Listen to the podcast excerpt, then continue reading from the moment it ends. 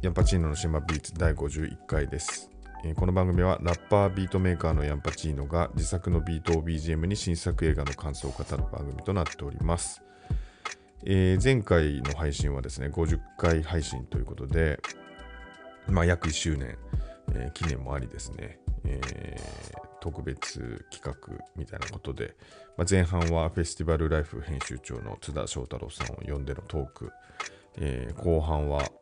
まあ、映画「ボンザンドール」の映画感想という、まあ、2本立てにしまして、えーまあ、かなりボリューミーだったんで結構、まあ、バタバタ、えーしましたね、まあ、聞いていただけましたでしょうか。あの、ま、聞くのも結構大変だと思うんですけども、えーパラパラと聞いてもらえると嬉しいんですけどまあ今週からはですね、ま、通常回ということでまたいつもの通り、えーゆるっと喋っていきたいと思うんですけども、まあ、最近あのーまあ、この前も言ったんですけど、あのー見たい映画が多すぎる劇場公開作品が多すぎる問題っていうのがあってですね、えまあ、ボンザンドール、え先週話しましたけど、ま、同時にですね、えベネデッタポール・バーホーベン監督のベネデッタとかあとまあマーベルの、えアントマンもアンド・ワスプ・クワント・マニアも、えー見て、えーあとは、えーブルージャイアントも、え見に行って、えあと、えアラビアンナイト3000年の願いジョージ・ミラー監督、えも見に行ってですね、えで、まあ今日この後後半、後半というか映画感想の時で話す逆転のトライアングルを見てということで、まあ、これ2週間のうちに見てるんで、劇場で見てるんで、まあ、結構ね、あのーなんですか、あの私生活を削って見てる感じはありますね、正直。まあ全然、他に僕以外にも見てる人いると思うんですけども、はい。なかなか大変だし、まあ、それでも見切れてない状況という感じなので、まあなんかちょっと去年とか、あの全然見るのないなみたいな瞬間もあったんで、この偏りは何なんだっていう感じもしなくもないんですけども、えー嬉しい悲鳴という感じですよね。まあ、しかも来週公開作品もですね、あのー目白押しですよね。Everything Everywhere All at Once EEAAO ですか？これも A24 制作、えーミシェル・ヨー主演で、まあ、アカデミー賞にね、たくさんノミネートをしてるということで、注目作ですし、あとスティーブン・スピルバーグの自伝的映画、フェイブルマンズ。まあ、これも良さそうですよね。まあ、見なきゃいけないやつかなっていう、えーまあ、感じがあるなっていうとこもありますし、まあ、他にもね、いくつか、えー見たいのがあるので、まあ、なんとかね、えー時間をやりくりして見に行けたらなというふうに思ってます。でまあ、そんな感じで、まあ、劇場に足しげく通ってるわけなんですけど、あのまあ、劇場に行くと、まあ、たまにね、あのやっぱ気になってしまうのは、マナー問題っていうのが、えーああると思うんですよね。まあ、その映画中にまあ話し声がうるさいとか、えー食べ物、なんかその袋をガサガサやるのうるさいなとか、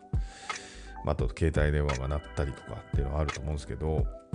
まあ、中でもあの割とき一番僕が気になるのはその、まあ、携帯鳴るのは対応し忘れちゃったとか、まあ、なくはないと思うんですよね。なんですけど、その、えー途中でこう、携帯を見るとかいうのはやっぱり、ああれはまあ、行為なので気になっちゃいますよね。で、まあ、映画本編中に見る人っていうのはさすがにあんまりいないかなと思うんですけど、まあ、昔、あの、実は一緒に行った、えー初めて一緒に映画見に行った相手の人が、あのそういう人で、ガンガン 携帯見ながら映画見てて結構絶句したことあったんですけど、えーまあ、そんな人はなかなかいないと思うんですけども、まあ、エンドロールで見る人って結構やっぱ多くて、あれはあれででも目立つんですよね。暗い、エンドロールってまあ大体暗か黒い、えーバックに文字がね流れてたりするんで暗いわけで、その携帯の明かりが眩しいなってことあるんですよね。でまあ、あれに関してはもう、ね、まあ、エンドロールなんて見なくてもいいものなんで、基本的には人、ね、僕は見ますけど、見見るというか、その余韻浸る的な感じで残ってますけど、あの帰ってもいいわけなんで、うん、帰ったらいいのになっていうのはちょっとね、ありますけど、まあ、なんで一番気になるのは最近それなんですよね。エンドロールでこう携帯、まあ、眩しいっていうとこですよね。で、そのまあ、ボーンズオールをですね、丸の内ピカデリーに見に行った時に、えー、まあ、あれは先週話したみたいで、まあ、かなりあの好きな映画だったんで、まあ、余韻に浸りたいなという感じはあるわけですよね、そのエンドロールですね。まあ、音楽も良かったような気がしますし、はい、でそうするとですね、まあ、エンドロール始まった瞬間にこう光が自分の目に入ってきたんですよね。で、僕、左の前の方に座ってたんですけど、まあ、真横から光が来るんで、横の人が、まスマホを見始めたのかなってとこで、まあ、嫌だなっていうのがあるんですけど、まあそのことを考え出すとそれでもう追ってかれてなんか最後こんだけいい感じの気持ちになってる映画で嫌な気持ちで終わりたくないってやっぱあるんでそのことを考えたら負けだっていうことで、えー、ま、光が目に入らないにしようということであの前傾姿勢になってですね、まあ、光を見ないようにして、まあ、それでも結構まあそんな姿勢してるぐらいだから意識しちゃってるんですけど、えー、まあ視野から外してですね7とかしのいだんですけど。で、まあ、エンドロールも終わって明るくなってですね、まあその誰がやってたかみたいなね、見るとまたリアルリアルな感じになって、まあそれでまたちょっとイラッとしても嫌だなとか思いながらもまあ気になる、一方で気になるみたいな、どんな人がやってたんかなみたいな。でちょっとちらっとそっちが見ちゃったんですよね。で、そうするとですね、えー、その光の正体があのスマホじゃなくて誘導灯だったっていうことだったんですよね。あのまあ、誘導灯が光ってたんですけどずっと。で、それが誰かが座っていることで見えなかったのが、まあ、それこそエンドロールで、えー、その人が立ち上がったことによって、まあ、その僕のところに光が届く、え、状態になっただけだったっていうことで、まあ、さっきの無駄なそのイライラ何だったんだよっていうね、ちょっと気持ちになったんですけどね。まあまあ逆に言うとね、そういうことやった人がいなかったんだっていうのが、あのー、かったというか、あのー、なんかありますよね、そういう CM かなんかで、そのなんか詐欺に、詐欺だっけ？なんかそういう詐欺にあって騙されて、なんか困ってる子供がいてみたいなやつが、えー、本当はそういう人いなかったみたいな。で、ま、その詐欺にあったこと以上に、そういうふうに困ってた子供いなかったんだってことで、こう、良かったみたいな。いう CM みたいなのがあったような気がするんですけど、なんかそんな気持ちになりました。はい。で、まあ、映画の話、映画館話それぐらいしかないんですけど、で、いきなりまた全然違う話なんですけど、まあ、YouTube とか Instagram とか見てると、TikTok 動画みたいなのが流れてくるじゃないですか。まあ、あの TikTok 自体はほとんど見てないんですけど、で、それであの、ダンス動画みたいなのがよく流れてきてて、で、まあ、意外と見るの好きなんですけど、で、それでまあ今、えらいハマってる動画があって、まあ、これも全然あの、えー、僕が今見つけたみたいな話では全然なくてですね、もうとっくの塔に広まってる動画だと思うんですけど、えー、まあ、去年の12月ぐらいのものなのかな、えー、を今見てるんですけど、あの、日本人のですね、ダンサーのザ・ディ・ソラキくんという、えー、ダンサーの動画で、まあ、これあのその後いろいろ調べたんで分かってるんですけど、あのレッドブルーが主催しているダンスの世界大会の、えー、ファイナル。で、まあ、その動画自体を、僕が見たのは、最初に見たのはセミファイナルの動画で、で、まあ、どういう形式かというと、その、まあ、対戦型で、えー、1対1で戦うんですけども、その、そこで、まあ、鳴る音楽っていうのが、えー、その場で流れて知るっていうことだね。事前にこのどんな曲が流れてるか知らなくて、その場で流れたものに対してその踊るっていう、えー、ものなんですよね。まあ、あのフリースタイルラップバトルとも同じだと思うんですけど、そのかかった音楽に合わせてあの踊るっていう風な、それを同じ曲を、えー、前半後半で交代するみたいなやつで、で、あの、ダイアナ・ロスの、えー、I'm Coming Out っていう、えー、曲が流れててですね、で、その、D ソラキくんがそれに合わせて踊っていてですね。で、まあ、僕もダンスむちゃくちゃ詳しいわけじゃ全然ないんですけど、まあ、いわゆる、あのまあ、このまあ、踊り自体はヒップホップ、ヒップホップダンスと言っていいんだと思うんですけどね。で、えー、テクニック的に言うとですね、その音ハメっていうことをするんですよね。で、この I'm Coming Out のイントロって、えー、リフみたいのが流れて、その後、えー、ドラムが、あの、なんですかね、部分的に入るというか、ダダダダみたいなのが何回か、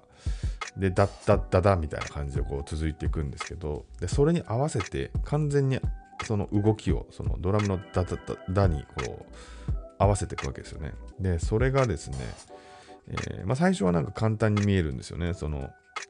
えー、その入る数が多くないので。で、それからだんだん連続して、しかもちょっとリズムが変わってったりするやつも全部合わせて、えー、やっていくことでですね、その会場がこう、ロックされていくというか、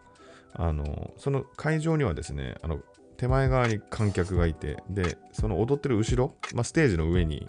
まあ、おそらくその大会に参加している他の国のダンサーみたいなのがずらーっと並んでいるような感じで、まあ、見てる感じなんですよね。あの、スト2の後ろに背景にいる人みたいな感じで見てる。まあ、もっと人いるかな。みんな座って見てるんですけど、えー、何十人と。で、その、何ですかね、最初はなんか割とみんなゆるゆるく見てるんですよね。あの、なんなら隣の人と喋ったりとかあのしてる感じなんですけど、その音ハメが、まあ、1回目でおってなる人が多少現れて、で2回目、3回目で、4回目ぐらいの結構また変則的になったやつで合わせたとこで、おーみたいな感じでみんなちょっとこう、中腰になったり立ち上がったりして、えー、その後も連続して最後にその、えーまあ、ドラムが完全にあの始まって、あの歌も始まる、えー、ところで、えー、もう総立ちみたいになるわけですよね。でそれがですね、本当になんか鳥肌立つっていうか、まあ、自分がやってるわけじゃもちろんないんですけど、見てて鳥肌かつ、あのもうなんか自然と泣いちゃってたんですよね。で、まあその、なんですかね、誰、みんなこの、まあ、舐めてるとは言わない、もちろん出てるんでみんなあのリスペクトされてると思うんですけど、そんなにまあ分かってないその日本人のダンサーが、おおみたいに認められて一気に完全に会場をつかむまでのその瞬間がその短い動画の中に入っていて、えー、そうですね、それも何度も繰り返し見て、何度見てもなんか泣けてくるんですけど、で、何度も見れるのは、その後ろの観客の一人一人のに絞って見たりとかもできるんですよね。その途中からなんかもう口を押さえて、はってなって、最終的にやっぱみんな立ち上がったりとか、あのむちゃくちゃ踊り出したりとか、そのいろんなリアクションするわけなんですけど、なんかそうやって、あのー、まあ単純にすごいなっていうのもあるんですけどね、そのあの実際年齢彼19歳で、その世界中の、えー、あで、その大会に優勝するわけなんですけど、その特にセミファイナルのため印象が強くてっていうのもあると思うんですけどね。で、えー、なんですかね、そ、そ、その、なん世界に認められる瞬間っていうのが、まあ、フラッと流れてきた動画で見たっていうことにですね、すごい、えー、まあ、フラッと流れてきたんだけども、あのすごい感動して、まあ、繰り返し見ちゃうんですね。多分僕だけじゃなくて、あの何度もあの世界中の人が繰り返し見てるだと思うんですね。回転数も結構すごいので。まあなので、まあ、もしちょっとよかったらですね、あの、ザ・ディ・ソラキ、レッドブルとかしてもらえるとですね、多分見れると思うんで、まあ結構もう古いですけど、あの、見てなかったらもう、全然もう見たよって人いると思うんですけど、見てなかったら見てみたらどうかなって気がしますね。まあ、ちなみにそのダイアナ・ロースの I'm Coming Out、えー、そのソラキ君も同じことをインタビューで言ってるんですけど、まあ、このこの曲をサンプリングした、そのノートリアス BIG の More Money More Problems っていう曲が、えー、90年代の終わりの方にあって、まあ、実際そのノートリアス BIG、まあ、通称ビギーがあの亡くなった、殺された後に、えー、出ていて、えー、 Puff Daddy と Mase っていう、まあ、あのラッパー、まあ、 Puff Daddy プロデューサーでもありますけど、えー、が出した曲で、まあ、僕もすごい、まあ、当時むちゃくちゃヒットしてたんで、あのもちろん好きだったんですけど、まあ、それの元ネタがこのダイアナ・ノスの I'm Coming Out なんですよね。で、あのまあ、この空木くんも、そのもあのラップの方が好きで、元ネタももちろん好きで、超好きだったんで、その音ハメができたみたいなことを言っててですね。えー、まあ僕もすごい好きな曲だってのもあって何度も聴いちゃって、あの、Spotify で単純にそのダイアナ・ロスの I'm Coming Out 聞き直したりとか、すごい最近してますね。はい。まあ、という、ただ見た動画の話をしました。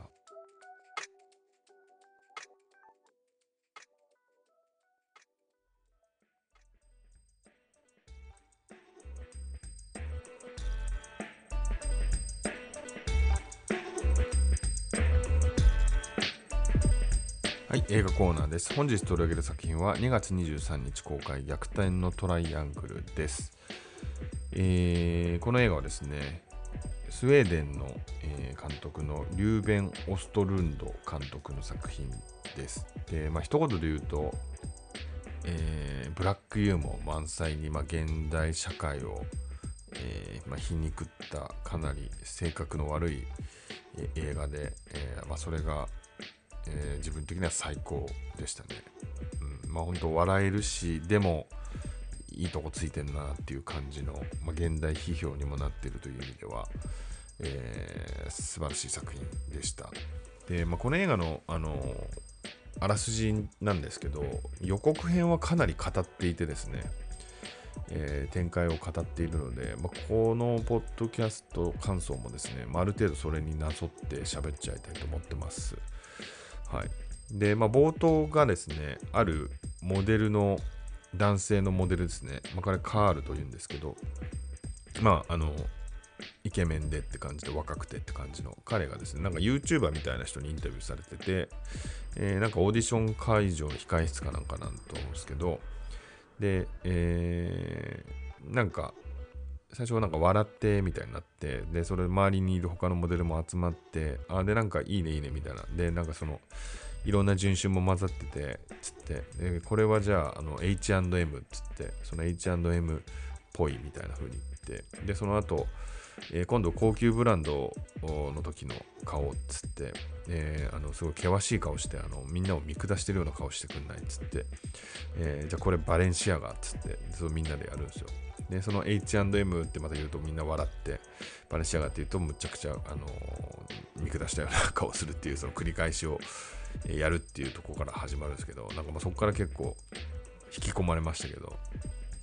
まあなんかせっかく悪そうな感じはすごいプンプンするんですけど。ででももう一人ですね、あのーのモデルがそのヤヤっていう、女性のモデルで彼女はまあスーパースターというかまあ結構モデルの中では、えー人気がありそうな感じなんですよね。で実際インフルエンサーみたいなこともやってるでもまあインフルエンサーになってるということなんですけど。でその2人がどうやら付き合っていてで、まあ、ややの方がもちろん稼ぎもいいみたいなんですけどそのレストランの会計をですね、まあ、その男性のカールが、えーすることになってで、まあ、支払った後に、えーなんかじわりじわりとですねそのなんでこれ俺払ってんだっけみたいな感じのことをカールが言い出すっていうそのややにで、えーまあ、やややで、あの、いろいろ、いや、別に払ってもよかったけど、みたいな感じの話をして、あのーだんだん喧嘩になってですね、かなり激しい喧嘩になるっていう展開ですよ。俺結構長めに撮られてるんですけど、これもなんか好きでしたね。面白かったですね。なんかよくに、あの、ツイッターでね、日本でもよく定期的に上がりますよね。このおごる、おごられない、あの、おごらないみたいな論争。うんそれでしたね、本当にこれは。はい。で、そんな2人がですね、あのまあ、特にヤヤですね。まあ、ヤヤがインフルエンサーなんで、その豪華客船クルーズに招待されるんですよね。で、まあ、そこからその話になってくるんですけど、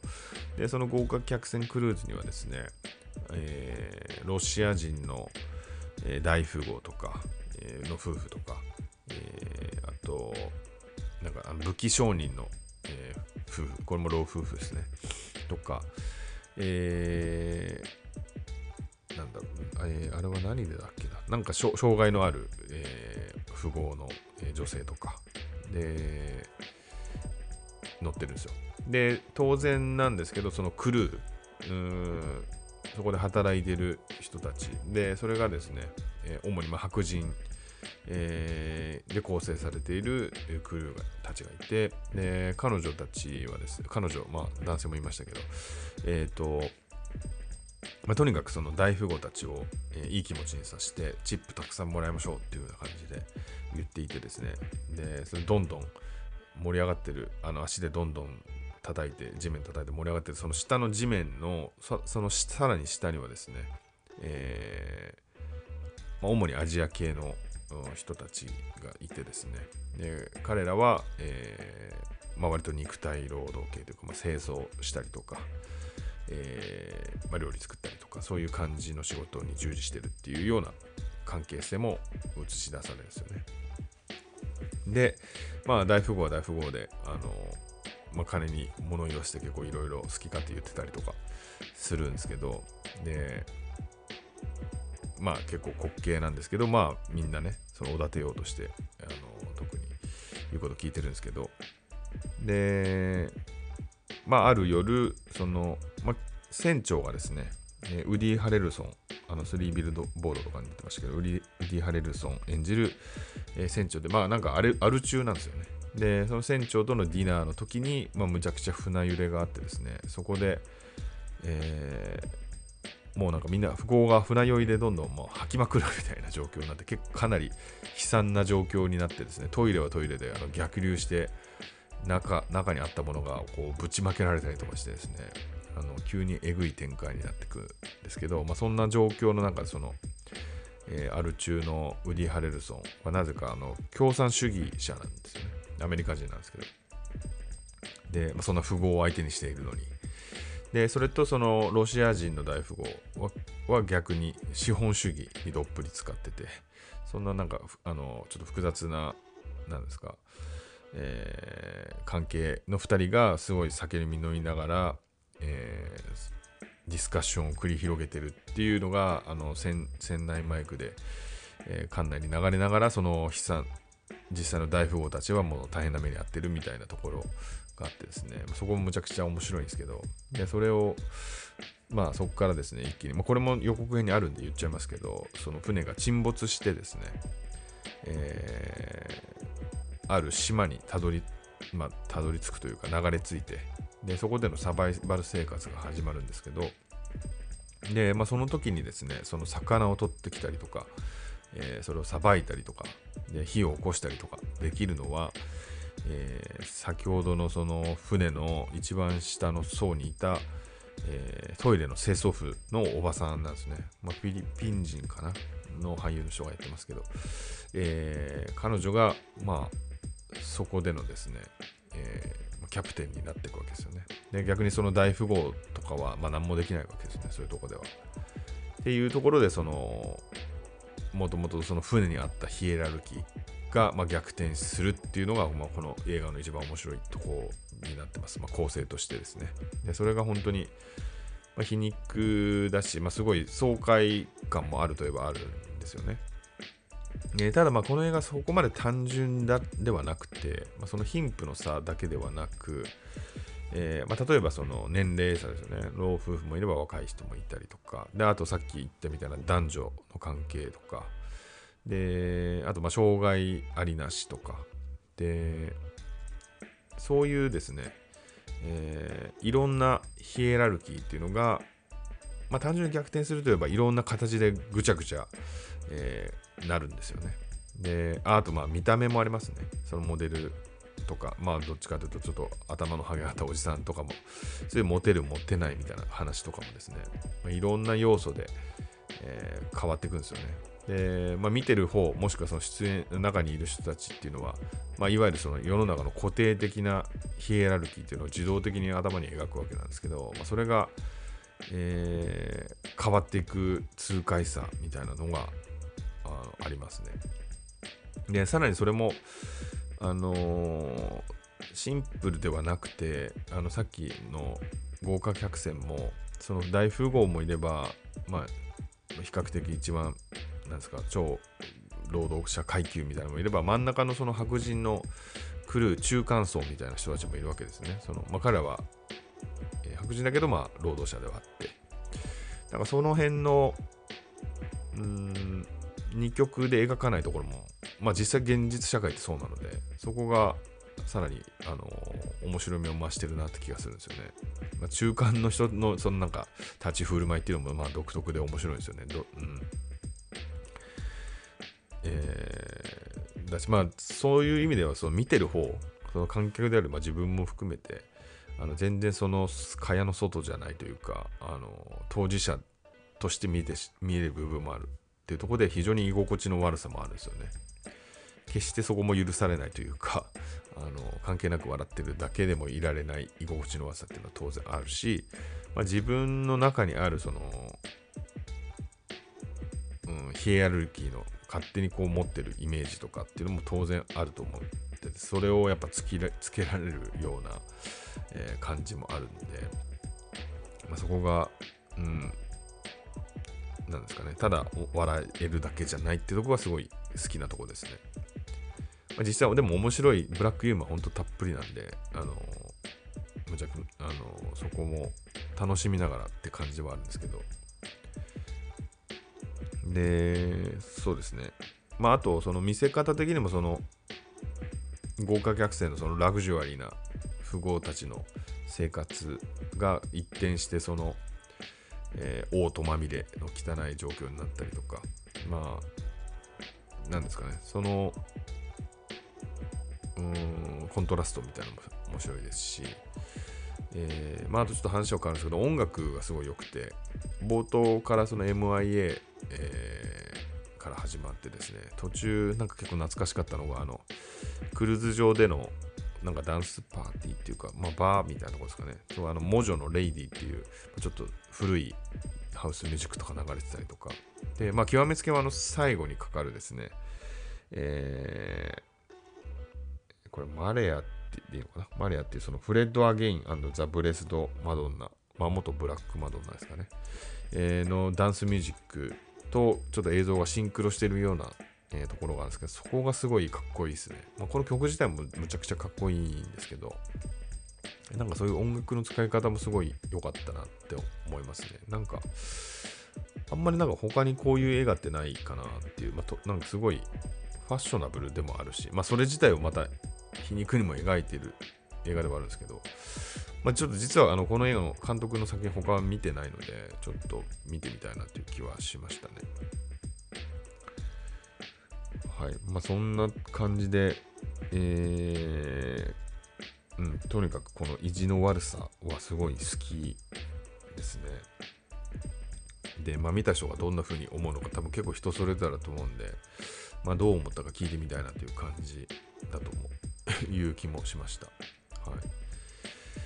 で、まあちょっとこれね、あの、映画自体の話ではないんですけど、このモデル役の、えー、ヤヤさんを演じてですね、えー、チャールビ・ディーン・クリークさんという、えー、むちゃくちゃ綺麗なスタイルのいい、あのー、俳優さんがいるんですけど、彼女はまあ、この映画の後に亡くなっちゃってるらしいんですよね。まああのー、病気といえば病気なんですかね。なんか交通事故がきっかけでなんか膵臓摘出したところでその猫とかからうつる細菌が原因で亡くなっちゃったらしくて、まあすごい魅力的だったんでとても残念だなという感じがしました。はい。で、あと、あのこの映画のタイトル、逆転のトライアングル、まあ、放題なんですけど、あの、もともとの英語のタイトルはですね、トライアングル・オブ・サッドネスっていう、えー、まあ日本語にしたら悲しみのトライアングルになると思うんですけど、まあ、これは何かっていうと、その眉間のところの、えー、部分を、えー、の、まあ、しわみたいなところをですね、あの、トライアングル・オブ・サッドネスというらしいんですよね。で、それを、えーまあ、特にモデルだとかだったら、ボトックスとかを入れたりするらしいんですけど、ま、この辺はあの特に説明をすごいされてるわけじゃないですけど、これもかなりアイアイロニカルなタイトルだと思うんですよね。でそんな中でちょっと若干ちょっと引いたというかびっくりしたのが日本の、えー、なんかプロモーションとしてですねこの逆転のトライアングルとそのどこかのクリニックの、えー、タイアップみたいなのがあってこのボトックス注射の えー、キャンペーンみたいなのがあるんですよね。これはちょっとどういうセンスでやってんのかなってちょっと思ったりもしましたね。明らかにこの映画の中でそれは、なんですか、割とシニカルに描かれてるんで、それでボトックスを入れるっていうのは、なんか、うん、なかなかセンスをちょっと疑う感じはありましたけどね。はい。まあそんな感じで、何ですかね。見た人がまあ都合よく自分が気持ちいいとこだけ解釈したりとかしちゃいそうな映画でもあると思うんですけど、まあ、ちゃんとこう向き合いたいなという、えー、気はすごいしますし、なんかあのどういう視点で見るかで何度も楽しめるような感じもちょっとしますねこの映画、うん、まあその応答シーンとかねあのまあ気持ち悪いっていう感じの描かれ方では僕はないと思ったので全然見ててもそそこまで不快ではなくてむしろ笑えるなって感じではありましたけどね。とことんやるので はい、それはそれでぜひ、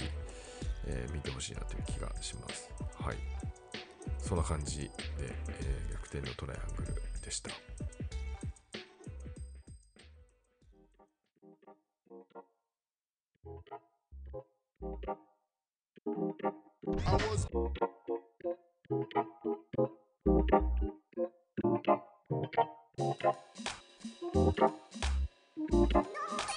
はい、エンディングです。えー、無事にですね、50回を超えて51回目の配信となりました。えー、このまま100回目を目標にですね、次は、えー、頑張りたいと思ってるんですけど、まあ、前回あの津田さんのトークの中で、えー、このポッドキャストも1回目と比べるとだいぶ話し方も変わってるみたいなこと言ってもらいましたけど100回目の頃にはですね、相当、えー、スムーズな喋り、になってるっていうことをですね。期待しながら続けていきたいなというふうに思っております。で、えー、まあ、この番組への感想応援ご意見等はですね、え、この概要欄の、え、リンクのフォームから送っていただければと思ってます。もしくは、えー、ハッシュタグシネマビーツで、えー、Twitter で投稿お願いします、えまあ、フォームから送っていただいた方の場合はご希望の方にはですねあのステッカーも番組ステッカーをプレゼントしますのでもしよければ何でもいいんで、え送ってもらえたらなというふうに思っておりますえー、まあ、それではまた来週木曜日8時に配信いたします。さよなら。